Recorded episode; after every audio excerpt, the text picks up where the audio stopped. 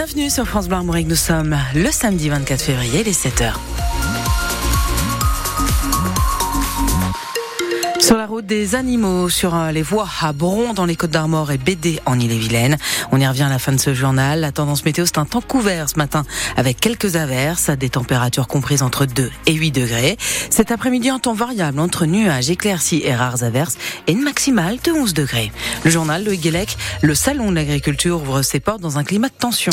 Oui, plusieurs dizaines d'agriculteurs ont campé porte de Versailles à Paris cette nuit pour maintenir la pression alors que la manifestation est inaugurée ce matin par le président de la République. Pendant toute la semaine, les temps forts du salon sont maintenus, comme les concours ou encore la partie élevage, toujours très attendue par le public. Mais André Sergent, le président de la Chambre régionale d'agriculture de Bretagne, reconnaît que cette année, l'ambiance sera plutôt morose. Je pense qu'il y aura un climat quand même de tension qui sera là, parce que euh, avec tous les mouvements qu'il y a eu partout en France et d'ailleurs en Europe, on voit bien que l'agriculture ne se porte pas bien. Quand on est dans un contexte comme celui-là, il est évident qu'on peut pas imaginer euh, un salon qui ne soit que festif. Par contre, je considère que on a cette chance quand même dans notre euh, métier et dans notre milieu de l'agriculture d'avoir un événement comme celui-là pour justement montrer et démontrer ce qu'on sait faire de bien, et puis aussi de montrer et démontrer ce qui ne va pas bien. Comme c'est aussi un lieu où quasiment tous les politiques euh,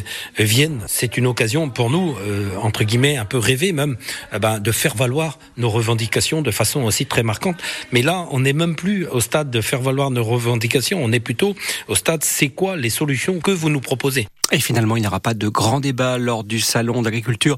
Après le refus de la FNSEA et la polémique autour des soulèvements de la terre, France Bleu et ses 44 locales en direct toute cette semaine du salon de l'agriculture. Des automobilistes visés par des jets de projectiles la semaine dernière sur la 4 voies Rennes-Nantes. Plusieurs véhicules ont reçu des morceaux de bitume décollés à hauteur de Noyal-Châtillon-sur-Sèche dans la nuit du 13 au 14 février. 12 personnes ont été blessées et 6 voitures sont sérieusement endommagées. Un appel à témoins est lancé par les gendarmes de bain de Bretagne. À Rennes, une enquête ouverte et une autopsie ordonnée après la découverte du corps d'un jeune homme de 22 ans hier après-midi au pied d'un immeuble rue de Brest. Le procureur de la République évoque une probable défenestration sans en connaître les causes à ce stade. Il y a deux ans, jour pour jour, le 24 février 2022, la Russie envahissait l'Ukraine. Deux ans après, le bilan humanitaire est d'au moins 70 000 morts et 120 000 blessés, sans compter les 6,5 millions de réfugiés qui vivent à l'étranger, dont 4 000 en Bretagne. La moitié d'entre eux est à ce jour soit en formation, soit en emploi dans notre région. L'association Solidarité Bretagne-Ukraine organise cet après-midi à 14h, place de la République à Rennes, une grande marche de soutien au peuple ukrainien.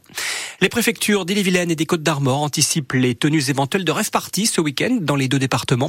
Elles ont pris un arrêté d'interdiction qui court jusqu'à lundi matin 8 heures. Elles mettent en avant un risque de trouble à l'ordre public et des risques sanitaires. Anatomie d'une chute triomphe lors de la 49e cérémonie des Césars hier soir. Oui, six récompenses dont meilleur film, meilleure réalisatrice pour Justine Triet et meilleure actrice pour Sandra Huller. Le jeune acteur français Raphaël Quenard qu'on a pu voir notamment dans Chien de la casse et Yannick est sacré meilleure révélation masculine. Une soirée marquée par le discours de Judith Godrèche, comme d'autres actrices victimes d'agressions sexuelles commises par des réalisateurs ou des acteurs. On revient sur cette soirée, la 49e donc, avec Matteo Maestracci.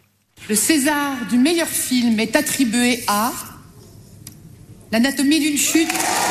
Meilleur film, meilleure réalisatrice, meilleure actrice pour Sandra Huller, Swan Arlo, meilleur acteur dans un second rôle, meilleur montage et meilleur scénario original. Six Césars, six mois après sa palme d'or canoise et après avoir remporté de nombreux prix dans plusieurs pays, le film de Justine Triet poursuit son chemin pavé d'or en attendant les Oscars. Deuxième femme seulement récompensée pour sa réalisation dans l'histoire des Césars. Justine Triet a pensé aux femmes justement sur scène. Je voudrais dédier ce César à toutes les femmes celles qui se sentent coincées dans leur choix, dans leur solitude, celles qui existent trop et celles qui n'existent pas assez, et enfin à celles qu'on a blessées et qui s'en libèrent en parlant, et à celles qui n'y arrivent pas. 5 Césars pour le très beau Règne animal de Thomas Caillet, et qui repart surtout avec des prix techniques et la musique. Chez les comédiens, en vrac, Adèle Exarchopoulos dans Je verrai toujours vos visages, Raphaël Quenard pour Chien de la casse et Arié Vortalter dans le procès Goldman sont eux aussi distingués. Le palmarès complet à retrouver sur francebleu.fr. A signaler que le film Anatomie d'une chute de Justine Triet est à voir notamment ce soir à 21h50 au Cinéville de Bru, près de Rennes notamment, mais aussi dans d'autres salles. C'est le cas du Club à Fougères ce soir aussi à 20h30. Donc ne manquez pas si vous ne l'avez pas vu. À noter que le César du court métrage d'animation revient à Mathilde Bedouet pour été 96, tourné en réel en Ben Morlaix sur l'île Calotte à Carantec et ensuite entièrement redessiné au crayon. Les Bleus en finale de la Ligue des Nations de football. Et oui, c'est une première pour l'équipe de France féminine dont fait partie la Bretonne Eugénie Le Sommer qui a battu l'Allemagne hier soir à Lyon en demi-finale. 2 à 1, débute en première période de, de Diani et Karchaoui devant plus de 30 000 spectateurs. Toujours en foot, en Ligue 1, le derby des mal classés Lorient-Nantes cet après-midi à 17h. Ce soir à 21h, Strasbourg reçoit Brest, dauphin du Paris Saint-Germain. Hier soir, Lyon s'est imposé à Metz 2 à 1 et poursuit sa remontée au classement avec une dixième place. En Ligue 2 à suivre à 19h, Guingamp qui se déplace à Bordeaux et Concarneau qui reçoit Laval. Bientôt 7h06.